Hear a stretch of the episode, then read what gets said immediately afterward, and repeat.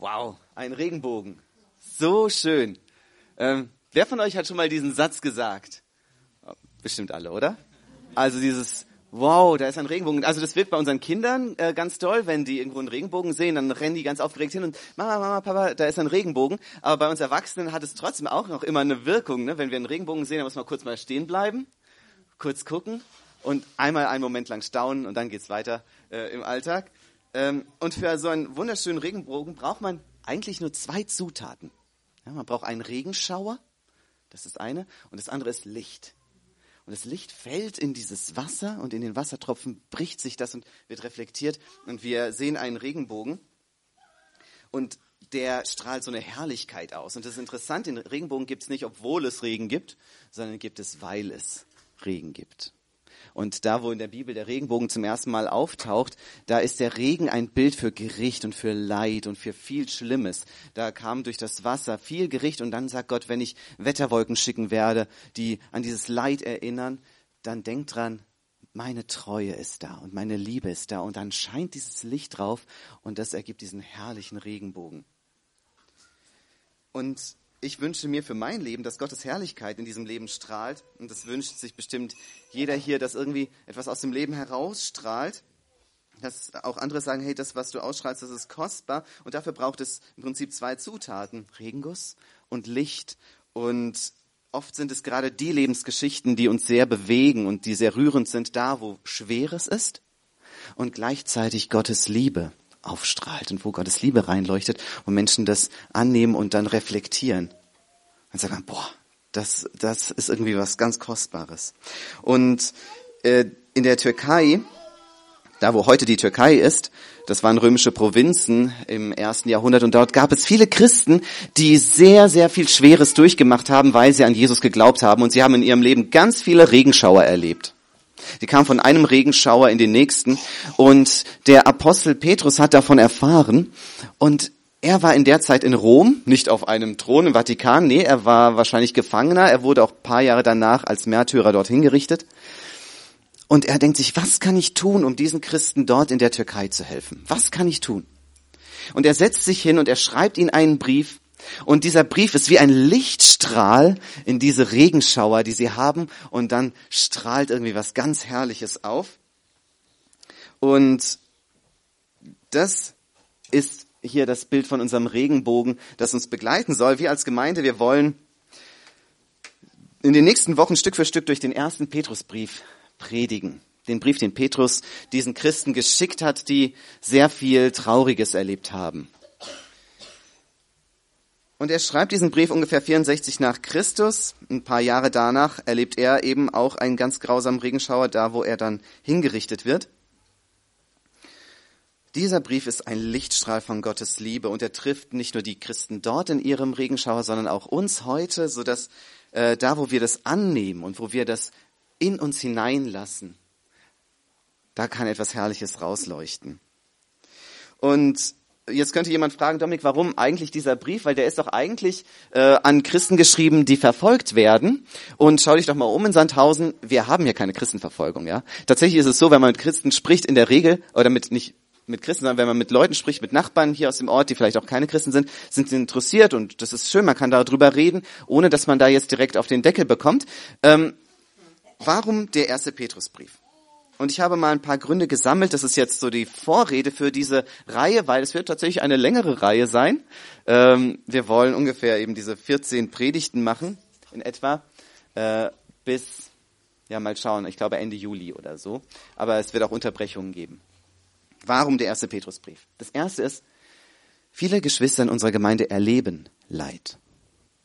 Es gibt Leid, äh, aufgrund von ich folge Jesus nach und deswegen erlebe ich Leid und auch das gibt es, ja, auch das gibt es bei Geschwistern in unserer Gemeinde, aber es gibt auch ähm, Leid, das jetzt unabhängig davon ist, ob ich jetzt Jesus nachfolge oder nicht. Es gibt Leid, es gibt schlimmes Leid und der erste Petrusbrief spricht auch da hinein und gibt uns Antworten und Trost und öffnet uns neue Perspektiven. Das nächste ist, wer gerade jetzt kein Leid erlebt, der hat eine gute Zeit, um sich zu wappnen. Und ich muss sagen, wenn ich jetzt in mein Leben schaue, ich habe wirklich nicht viel Regenschauer. Ja, ist verglichen mit anderem, was ich mitbekomme, ist viel Sonnenschein da. Das ist eine gute Zeit, um sich jetzt vorzubereiten, weil es werden Zeiten kommen, wo es auch anders sein wird. Und Felix hat erzählt von äh, Anita, einer Bekannten von uns, die in Heidelberg war, die äh, wohnt in Berlin mit ihrem Mann, haben sie ein schwer behindertes Kind bekommen und sie hat geschrieben, es ist so eine Hilfe, dass wir davor darüber gut belehrt wurden, was Leid bedeutet und dass wir ein Fundament haben. Und äh, das hat uns geholfen, jetzt gut damit umzugehen. Und ähm, das ist so, so ein äh, Schatz, wenn man das hört von Geschwistern, die sagen, ich habe gelernt, ähm, damit umzugehen und es hilft mir jetzt, wo es plötzlich gekommen ist. Und dann das nächste. Wir stellen uns darauf ein, die Gesellschaft wird tendenziell kritischer gegenüber dem christlichen Glauben. Also äh, viele Werte, viele christliche Werte werden in Frage gestellt. Es baut sich ein anderes Wertesystem auf. Und der Brief beantwortet genau diese Fragen. Wie lebt man als Christ in einer Gesellschaft, äh, in einer Familie, in einer Verwandtschaft, die nicht so denkt? Und genau da spricht der Brief rein. Und er hilft uns, wie können wir standhaft sein, wie können wir ein authentisches, fröhliches Zeugnis sein, auch wenn wir Kritik bekommen. Dann, wir lernen von Petrus, wie man tröstet. Er macht es uns vor. Und je größer unsere Hoffnung ist, desto mutiger werden wir. Ich glaube, vieles von dem, dass ich sage, wir erleben ja hier kaum, dass es, dass es Druck gibt.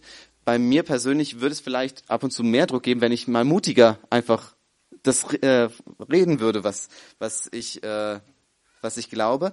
Und ich hoffe sehr, dass es mich ermutigt, auch in der Beschäftigung mit diesem Brief, dass ich merke, äh, ich habe so eine große Hoffnung und es lohnt sich da einfach mutig davon zu reden.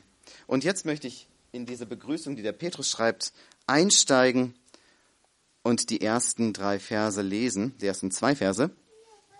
Da heißt es, es schreibt Petrus, ein Apostel von Jesus Christus, an die von Gott Erwählten, die wie Fremde unter ihren Landsleuten leben. Achtung, habt ihr es gehört? Die Erwählten die wie Fremde unter ihren Landsleuten leben. Wie Fremde, das ist der Regenschauer. Die Landsleute sagen, ihr gehört nicht mehr zu uns. Und dann sagt Gott, ihr gehört zu mir. Ihr seid von mir erwählt. Das ist der Lichtstrahl, der da reinfällt. Ja? Regen und Licht. Und dann sagt er, äh, ihr lebt in Pontus, Galatien, Kappadokien, der Provinz Asia und in Bithynien. Das ist die heutige Türkei, das alles. Gott, der Vater, hat euch aufgrund seines Vorherwissens erwählt und durch das Wirken seines Geistes zu Heiligen gemacht, zu Menschen, die Jesus Christus gehorchen, weil sie durch dessen Blut von aller Schuld gereinigt sind. Möge Gnade und Frieden in Fülle bei euch sein. Gnade und Frieden. Das wünscht er ihnen. Diese Lichtstrahlen wünscht er ihnen in ihren Regenschauer. Und das war jetzt so meine Vorrede, meine Begrüßung. Ähm, und, oder die Begrüßung von Petrus, die Vorrede zu diesem Brief. Und das soll den Rahmen bieten für die Predigtreihe, die jetzt kommt. Und jetzt haben wir eben noch die restliche Zeit, das ist jetzt der Teil 2 sozusagen, die Predigt über die nächsten Verse, Vers 3 bis Vers 5 ist heute, äh, steht da auf dem Programm. Und wir steigen ein in diesen zweiten Teil, diese Predigt mit einem kleinen Videoclip. Und äh, da bitte ich Andrea, den jetzt mal zu starten. Genau. Oh, For real? For real, look at it. Would you like to see what you've won? Yes, sir. $20,000. Oh, my God. Oh, my God. I need this. You need it. I need this. Thank you. There you go. Thank you. Oh, God. Thank you, Lord Jesus. That's all I got to say. Hi, I'm looking for Joyce. I'm Joyce. You're Joyce. Guess what? You've won some money. I did. Yes. Just Joyce. Oh, my God. Forty Oh, thousand. my God. Amen. Amen. Joyce. Joyce just won forty thousand. Oh, my God.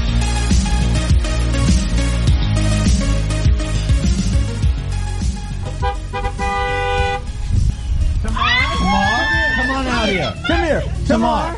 We're from Publishers Clearinghouse. And guess what? You've just won our forever prize. Five thousand a week forever. And some roses Oh my and some God, I balloons. can't believe it's your date tomorrow. While your daughter's there Okay, vielen around. Dank. Yeah. Was war das gerade? so kann Freude aussehen. Das waren Leute, die gejubelt haben. Äh, warum haben sie sich plötzlich so gefreut? Naja, die haben irgendwas gewonnen.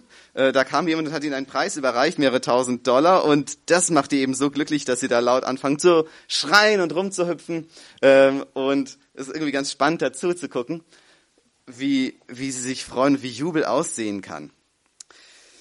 Jo, wir Christen, haben wir eigentlich Grund zu jubeln? Hm. haben wir Grund zu jubeln? Können wir auch manchmal rumhüpfen und sagen, yeah, Wahnsinn.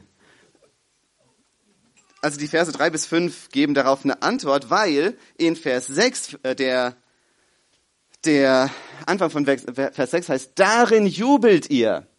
Und man kann auch sagen, darüber jubelt ihr. Das heißt, das Ganze davor, was hier Vers drei bis Vers fünf ist, das alles ist eigentlich nur das Paket, worü- worüber sie jubeln. Interessant, oder? Ähm, diese Verse drei bis fünf sind ein einziger ganz langer Satz, der einfach zeigt, äh, worüber jubelt ihr und warum jubelt ihr und gibt es jemand, der diesen Jubel kaputt machen kann oder nicht. Und jetzt könnt ihr die Ohren spitzen und ich lese diesen Text vor und äh, wenn ihr dabei ins Jubeln kommt, fühlt euch frei. Also ähm, gepriesen sei der Gott und Vater unseres Herrn Jesus Christus, der nach seiner großen Barmherzigkeit uns wiedergeboren hat zu einer lebendigen Hoffnung durch die Auferstehung Jesu Christi aus den Toten zu einem unvergänglichen und unbefleckten und unverwelklichen Erbteil, das in den Himmeln aufbewahrt ist für euch, die ihr in der Kraft Gottes durch Glauben bewahrt werdet zur Rettung, die dabei, die bereitsteht, in der letzten Zeit offenbart zu werden. Darüber jubelt ihr. Ja, danke. Also, in der Bibel ist es manchmal die Herausforderung, dass die schönsten Wahrheiten in lange Schachtelsätze eingepackt sind. Und äh, manchmal muss man das erstmal aufschnüren, bis man dann richtig das schmecken kann und sagen kann, wow, stimmt, das ist ja Wahnsinn, was da drin steht. Und das möchte ich jetzt mal versuchen. Im Zentrum dieses Jubels steht das Erbteil. Da steht diese Erbschaft und der Rest, das da, ähm, bezieht sich darauf. Das werden wir gleich sehen. Das leitet sich daraus ab. Also, das Zentrum ist, ihr jubelt, ihr habt nämlich eine riesengroße Erbschaft bekommen. Es macht an meiner Tür Ding Dong und dann steht dort Gott und sagt, ist Dominik da? Und ich mache die Tür auf und so, was ist jetzt passiert? Und, und Gott sagt, Dominik, weißt du was? Du wirst erben. So. Du hast geerbt. Gottes Reich, unvergänglich, unbefleckt, unverwelklich. Und dann sagt er, weißt du was? Ich schenke dir mein Königreich, ewiges Leben in meiner neuen Welt, in meiner neuen Schöpfung, neuer Himmel, neuer Erde. Alles darin wird dir gehören. Ist deins. Und dann sagt er, du darfst es genießen, darfst es nutzen, darfst es gestalten. Dafür bist du da, zum Regieren, Gestalten. Äh, das, was Adam im Garten Eden machen sollte, das machst du dann hier in der neuen Welt, ja, mit vielen anderen Freunden zusammen. Und äh, es wird dort keine Schmerzen mehr geben, kein Stress, keine Krankheiten. Und weißt du, das Essen dort ist der Wahnsinn. Äh, und du wirst dort eben viele Freunde haben, nicht einsam sein. Und mittendrin bin ich als der Gipfel deiner Freude und von dem das alles kommt. Die Quelle von dieser ganzen Freude. Okay? Bitteschön. Deins. Und, was sagst du? und äh, die Frage ist, ja, ist es ein Grund zum Jubeln? Ich denke, die Leute in dem Film, die haben 20.000, 40.000 oder mehr gewonnen. Aber alles Geld der Welt ist ja Staub dagegen, was uns einfach geschenkt wird. Das ist ja eigentlich Dreck im Vergleich zu dem, was uns geschenkt wird. Und jetzt schaut mal mit in den Text, was erfahren wir über dieses Erbe? Es wird beschrieben mit drei Wörtern. Unvergänglich bedeutet, es hört nie auf. Das heißt, das, was uns gegeben wird, ist nicht irgendwann mal weg. Das ist das Problem mit dem Geld, das man so kriegt. Irgendwann mal ist es verbraucht, ja. Ähm, irgendwann mal ist es halt nicht mehr da, aber das bleibt und bleibt und hört nie auf. Dann ist es unbefleckt. Jeder Genuss, den wir hier auf der Erde haben, ist irgendwie befleckt. Kleines Beispiel. Ich kaufe mir irgendwo eine Jeans und freue mich über diese Jeans und weiß, ah, da haben aber Leute unter menschenunwürdigen Bedingungen wahrscheinlich die irgendwie hergestellt. Oder ich habe irgendwas und freue mich daran und merke irgendwie, oh, das bindet so meine Aufmerksamkeit, dass ich äh, mich mehr daran freue als über Gott. Und ich merke, da ist immer die Gefahr, dass es zum Götzen wird. Oder ich habe irgendwas und teile das und merke, es macht andere irgendwie neidisch und alles ist irgendwie so befleckt. Und Gott sagt, das, was ihr bekommen werdet, das könnt ihr genießen und genießen und das könnt ihr mit reinem Gewissen genießen. Es wird keinen Neid geben und es wird auch nicht diesen Götzendienst geben, sondern indem wir es genießen, ehren wir Gott, machen ihm eine Freude, das ist Anbetung. Es ist ein völlig unbeflecktes Erbe, das wir bekommen. Und das macht uns richtig, richtig froh. Und dann, es ist unverwelklich. Ich habe mal als äh, ich weiß nicht, ich glaube, ich war so zwölf oder so, da dachte ich, ich will unbedingt ein Handy haben. Das macht mich dann glücklich, weil meine Freunde hatten ein Handy und ich nicht. Und ich habe lange dafür gespart und dann irgendwann mal habe ich es gekauft und das hat mich wirklich glücklich gemacht. Und äh, eine Woche ungefähr. Und danach war es dann so, naja, jetzt habe ich es halt. Und dass man merkt, das ist irgendwie so verwelklich, ne? Also das welkt dahin. Die, die Kraft, mich glücklich zu machen, die geht so mit der Zeit weg. Und Gott sagt, das, was ihr bekommt, ist etwas, was nicht welk wird und irgendwann mal seine Strahlkraft verliert, sondern es hat für alle Zeit die Kapazität, die Fähigkeit, uns wirklich glücklich zu machen. Warum? Ja, weil er die Quelle von dem allen ist, weil er dahinter steht. Und jetzt haben wir geklärt, äh, was es für ein Erbe ist, das Gott uns da anbietet. Und es gibt trotzdem einen Haufen von Fragen über dieses gewaltige Geschenk. Und das macht diesen Text hier aus.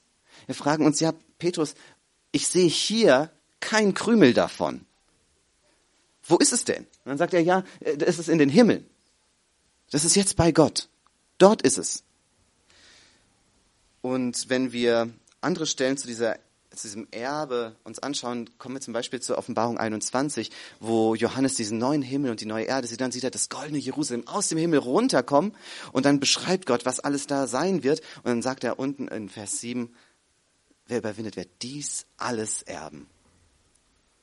Und es ist jetzt noch oben und wir warten auf den Augenblick, wo es dann runterkommt. Wir fragen uns Gott, warum ist es denn jetzt noch oben? Und das, Petrus verrät uns in diesem Text, es wird aufbewahrt.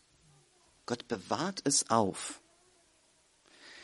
Es ist also noch nicht die Zeit, es ist noch nicht die Zeit, noch ist so viel Böses auf der Erde, noch ist auch so viel Böses in uns, ähm, dass wir gar nicht in der Lage sind, das so zu genießen, wie es gedacht ist. Die Welt ist auch noch nicht bereit für dieses heilige Erbe. Aber es ist jetzt aufbewahrt, wo der Teufel nicht drankommt, wo die Dämonen nicht drankommen, wo keine Terroristen drankommen. Da ist es sicher. Und ich habe mir gedacht, es ist so ähnlich wie, mh, hm, stellt euch vor, ein Sohn äh, von, also eine Mutter mit ihrem Sohn fahren zu einem Fußballspiel, wo der Sohn gleich spielen wird und der Sohn ist in seinen Fußballsachen und die Mutter sagt, oh, was hast du hier noch? Dein Smartphone, dein Geldbeutel, deine Uhr, komm, gib mir die ganzen Wertsachen, ich stehe am Spielfeld dran und ich bewahr's auf, dass du jetzt frei bist und spielen kannst.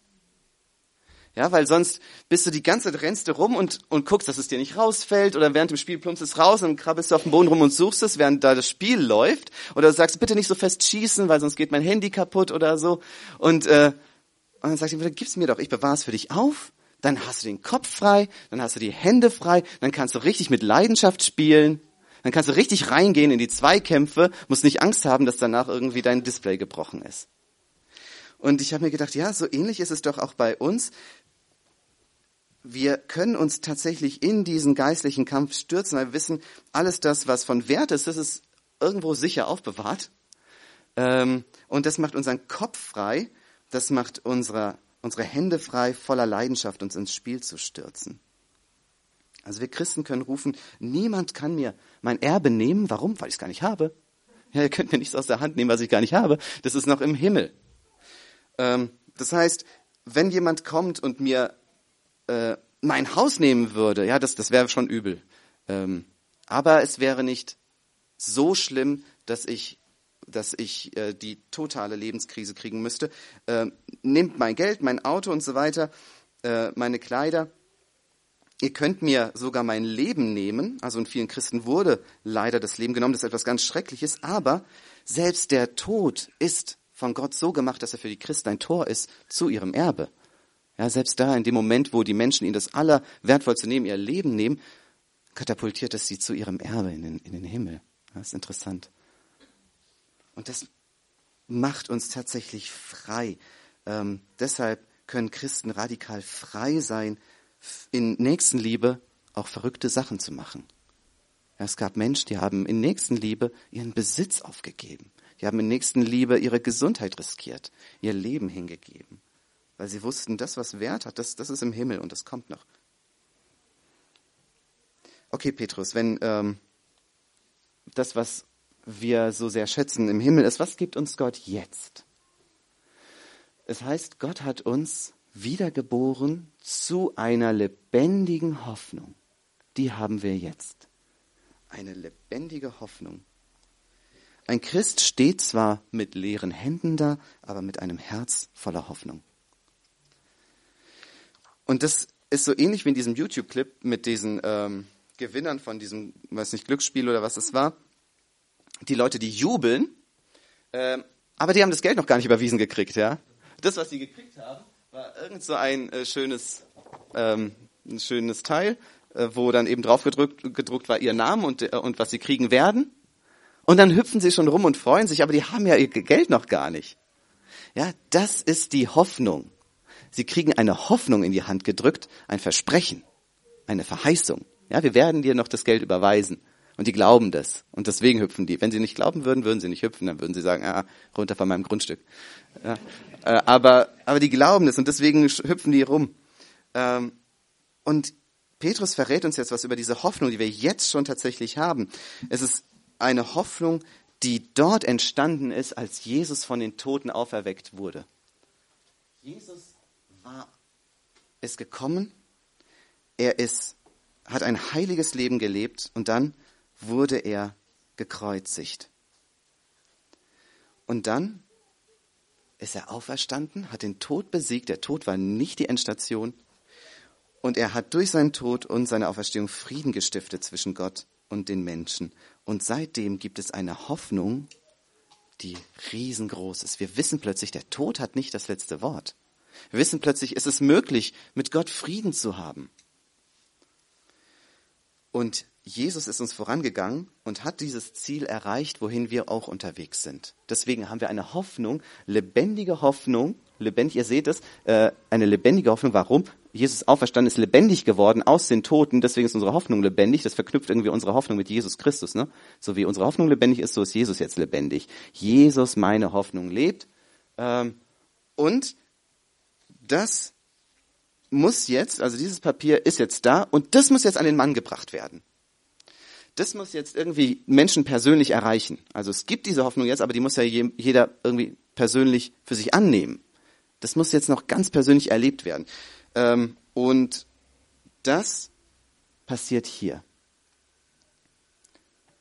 Jesus, ähm, gepriesen sei Gott und Vater unseres Herrn Jesus Christus, der uns nach seiner großen Barmherzigkeit wiedergeboren hat zu einer Hoffnung, er hat uns wiedergeboren zu einer Hoffnung. Das heißt, der Moment, als wir diese Hoffnung bekommen haben, das war unsere Wiedergeburt. Das heißt, es gibt Menschen auf dieser Welt, die haben diese Hoffnung nicht. Warum? Der Vater hat sie nicht wiedergeboren. Es gibt Menschen, die haben diese Hoffnung. Warum? Der Vater hat sie wiedergeboren. Und jetzt ist die Frage, was bedeutet es, wiedergeboren zu werden? Und das ist wichtig. Deswegen gut hinhören, weil das ist wirklich ganz, ganz zentral. Die Bibel spricht oft von diesem Neugeborenwerden oder dieser Wiedergeburt. Die Wiedergeburt ist ein Moment im Leben, in dem in mir etwas Göttliches Neues passiert. Wir Menschen, wir kommen auf die Welt äh, als, als Babys und dann wachsen wir heran und die Bibel sagt, wir sind von Anfang an Sünder und in Sünden verstrickt. Ja? Und dann erreicht uns irgendwann die Nachricht von Jesus, dass er für uns gestorben ist, dass er äh, gekommen ist, um Sünden zu vergeben. Und dass wer an ihn glaubt, der wird nicht gerichtet. Und wir hören das irgendwann in unserem Leben, dass Werke und Gut, Gutes tun sich ganz doll anstrengen, dass uns das nicht vor Gott gerecht macht. Und dann heißt es, vertraue voll und ganz Gott und seiner Liebe. Wende dich ab vom Bösen, folge Jesus nach. Und ich persönlich, ich durfte das schon als Kind ganz, ganz, ganz früh hören und deswegen weiß ich gar nicht, wann habe ich denn zum ersten Mal das so für mich persönlich angenommen und geglaubt. Wann war dieser Moment? Ich kann es gar nicht so ganz genau irgendwie sagen. Aber irgendwann mal passiert es, dass man eben das annimmt und das wirklich glaubt. Und dieser Moment ist die Wiedergeburt, die Neugeburt, die Gott bewirkt. Also wenn ein Sünder die gute Nachricht hört und in seinem Herzen dann nicht sagt, oh blöd, öde, langweilig oder glaube ich nicht, oder sagt, ja, ja, ja, ja, nur weil die Eltern das hören wollen, weil man den Eltern zuliebe sagt, ja, stimmt, oder den, der Gemeinde zuliebe halt alles so abnickt, sondern wenn man es wirklich von innen heraus glaubt und sagt, ja, ich glaube das, Jesus, ich brauche dich, ich liebe dich, ich nehme dich an, du bist mein Retter, du bist mein Herr, dann ist es dieses Wunder, das Gottes Geist bewirkt. Das ist die Neu Neugeburt. Geistliches Leben fängt an, sich zu regen. Die Sonne geht langsam auf. Und für manche fühlt es sich eben an, wie da passiert ganz, ganz langsam Schritt für Schritt was. Und es gibt Menschen, die erzählen, das war für mich so ein Bam-Erlebnis, so von einem Moment auf den anderen. Da war es mir völlig klar, ja, das stimmt, ich glaube es, ich glaube es. Diese Neugeburt ist eben ein krasser Moment, wenn es plötzlich Ding Dong macht und Gott mit der Hoffnung dasteht und ich mache die Tür auf und sage nicht, oh, geh weg, Tür zu, sondern ich sage, ja, komm rein, ich nehme dieses Geschenk an.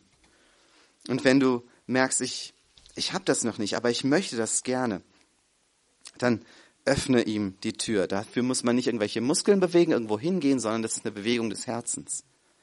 Ich lass los meine, meine, alles, was mich hindert und ich nehme es an. Und ich sage, ja, wenn ich einmal vor Gott stehe und er sagt, warum soll ich dich in den Himmel lassen, dann fange ich nicht an, darüber zu erzählen, wie toll ich alles gemacht habe auf der Erde, sondern dann sage ich, ich habe es nicht verdient, aber ich glaube und ich vertraue, dass Jesus für mich bezahlt hat. Okay, Petrus, wir haben aber noch eine Frage. Warum sollte Gott so etwas machen? Haben wir, sind wir irgendwie so toll? Sind wir Menschen doch so gut? Warum sollte Gott uns so ein gewaltiges Erbe in die Hand drücken? Und Petrus sagt, nee, daran liegt's nicht. Seine große Barmherzigkeit. So ist Gott. Gott ist ein barmherziger Gott.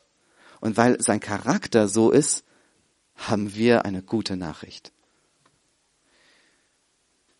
Das ist auch ein Unterschied zu unserem YouTube-Clip. Wenn da Menschen kommen und sagen, du hast Geld gewonnen, dann ist es immer natürlich sehr schön. Aber die Leute sind natürlich nicht so barmherzig. Das ist ein knallhartes Geschäft, ne? Also das ist ja, die gewinnen ja selber am meisten durch dieses Geschäft, dass viele Leute Geld immer wieder hinschicken und das häuft sich an und ein Teil davon geben sie an einzelne Gewinner zurück, aber sie selbst bereichern sich ja auch. Ähm, Gott handelt aus reiner Barmherzigkeit. Petrus, wann ist es denn soweit? Wann können wir unser Erbe antreten? Petrus sagt, wisst ihr, Gott bewahrt uns, er bewahrt uns durch den Glauben zu dieser Rettung, die kommt. Und die Rettung steht schon bereit. Diese Rettung ist das, worüber Felix vor kurzem gepredigt hat. Wir warten darauf, herausgerettet zu werden aus dieser Welt, wenn Jesus wiederkommt. Und diese Rettung steht schon bereit. Wir leben in der letzten Zeit. Das war den Aposteln damals schon bewusst. Die reden in der Bibel davon, dass jetzt die letzte Zeit angefangen hat. Das heißt, eine Phase in der Zeitgeschichte, wo Jesus die Hand an der Türklinke hat, um einzutreten in unsere Welt. Wir wissen nur nicht, wann es passiert. Ja, vielleicht sind es noch ein paar Jahre, vielleicht nächstes Jahr, vielleicht schon morgen Abend, aber wir wissen, dieses Erbe, das kommt dann mit unserer Rettung es wird jetzt aufbewahrt im Himmel, aber irgendwann mal wird der Himmel einbrechen in unsere Welt. Und Jesus hat die Hand auf der Türklinke. Und das war der Text von heute. Und wir können Petrus so zusammenfassen. Wer so krass erbt, der darf sich freuen. Frei nach Petrus. Das ist die Zusammenfassung von, von, äh, der, von diesem Text. Und da können wir eine ganz persönliche Frage uns stellen. Freuen wir uns eigentlich?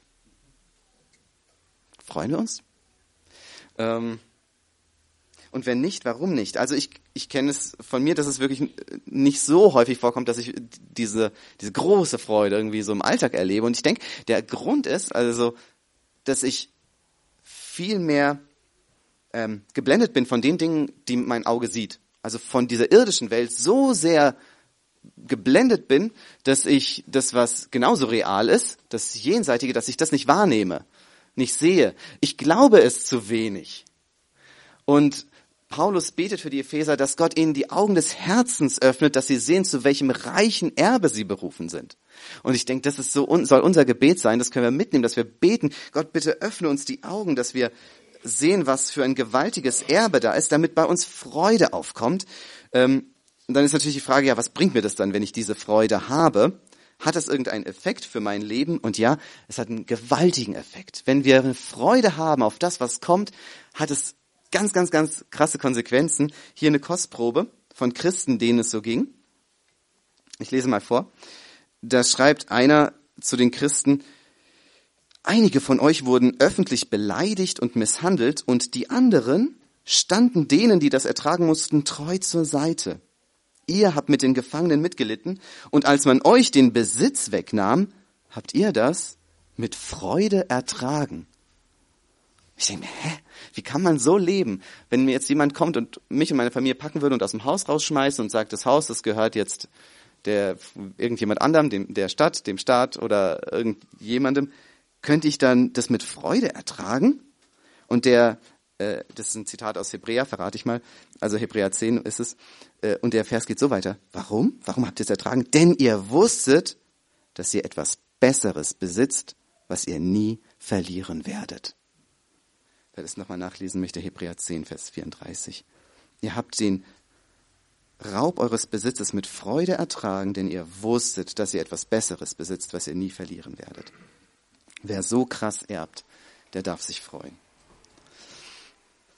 Wer sich groß freut über dieses Erbe, der hat mehr Kapazität, Schweres zu ertragen.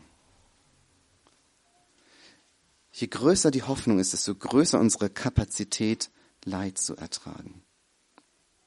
Wer sich so freut auf sein Erbe, der kann Neid aus seinem Leben einfach rausschmeißen. Man könnte so neidisch sein auf Elon Musk, wie viel Geld er hat, oder? Mit was für Autos er rumfahren kann und dass er, welche Häuser er hat, welche Villen er hat. Und dann aber, wenn man sich bewusst macht, Moment mal, das, was er hat, das ist vergänglich, es ist befleckt, es ist verwelklich. Und das, was ich habe, ist doch viel, viel besser und plötzlich dreht sich der Spieß um und man muss nicht mehr neidisch sein über, auf den Nachbarn, der ein besseres Haus hat, über irgendeine Person, die einen besseren Körper hat, wo man sich denkt, Wahnsinn. Ähm, wir können uns freuen auf ein Erbe, das unglaublich schön ist, mit einem neuen Körper, mit einer Ewigkeit, die unvergänglich ist und die ohne Krankheit ist. Wir haben eine Freude, die uns niemand nehmen kann. Eine Freude, die uns auch helfen kann, wenn die Kinder schreien, weil wir wissen, im neuen Reich, wird es kein Geschrei geben. auch schön, oder? Ähm, wenn wir als Geschwister das mehr und mehr sehen mit den geistigen Augen, dann werden wir uns immer weniger blenden lassen von Geld und Reichtum und Besitz. Und wenn uns das formt als Geschwister, wenn wir das, wenn wir das immer mehr lebendig werden lassen in uns. Wenn wir immer mehr feiern über das, auf, äh, uns freuen auf das, was kommt. Ich glaube, das wird viele gute Früchte tragen.